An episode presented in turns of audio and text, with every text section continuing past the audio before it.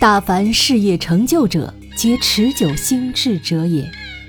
这句话出自第五代导演之父郭宝昌。可能现在的观众对郭宝昌这个名字已经不太熟悉，但张艺谋曾感慨地说：“没有郭宝昌，就没有中国第五代导演。”提到郭宝昌呢，就不能不提及他最为引人注目的作品《大宅门》，想必你也看过吧。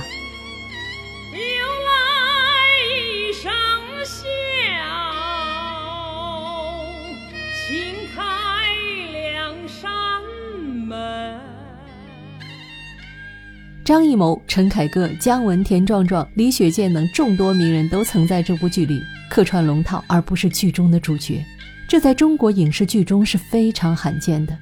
这不仅是因为郭宝昌先生有恩于他们，更因为这是一部实实在在的好剧。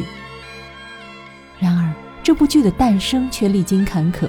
郭宝昌从十六岁开始写，一共写了四十五年，前后经历了四次稿件被毁的苦难。方成此大作，正是应了郭老的话：“大凡事业成就者，皆持久心智者也。”郭宝昌的童年是不幸的，他自幼被卖进大宅门，在那里生活二十六年。从十六岁起，郭宝昌便开始创作家庭题材的小说《大宅门》。然而，年少的他被养母撞见，结果导致一场熊熊大火。养母指责他不可以随意书写家庭故事。郭宝昌在大学时写了第二稿，却在1964年被当作反革命证据上交，结果遗失了稿件。1970年，尽管郭宝昌仍然被贴着反革命的标签，但他的脑海中涌动着一些小的写作灵感，他将它们迅速地记录在纸上。这些素材没有任何顺序，只是按照思绪飞跃的方式进行书写。持续了一整年，然而，当运动再次来临时，他被迫接受批斗，对于这些写作素材的安全感到忧虑不已。于是，他将它们都毁掉，投入火炉中焚烧殆尽。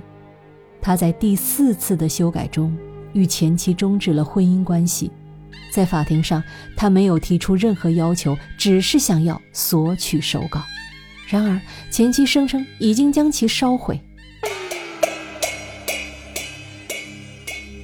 在郭宝昌五十五岁时，他决定独自一个人待在家里，每天早上八点开始创作剧本，晚上十二点睡觉，全然不参与社会活动，也不见亲朋好友，最终成功完成了《大宅门》的剧本。所以，前前后后，他一共是花费了四十五年心血，才写成了《大宅门》这个剧本，在央视播出后，震撼了全国观众。坎坷的作品，往往具有更强烈的时代气息。郭老谦虚地说：“他一辈子只做了一件事，那就是尽心尽力创作出了《大宅门》。”二零二三年的十月十一日，郭宝昌先生在北京离世，享年八十三岁。十月十二日，张艺谋发文悼唁，文中写道：“八二年毕业分到广西厂。”初来乍到的几个年轻人，得到郭爷的举荐和欣赏，感恩之心至今铭记。几个人凡去他家蹭饭时，回回听他聊大宅门，点点滴滴仍历历在目，令人唏嘘。郭宝昌先生一路走好，天堂仍有大宅门。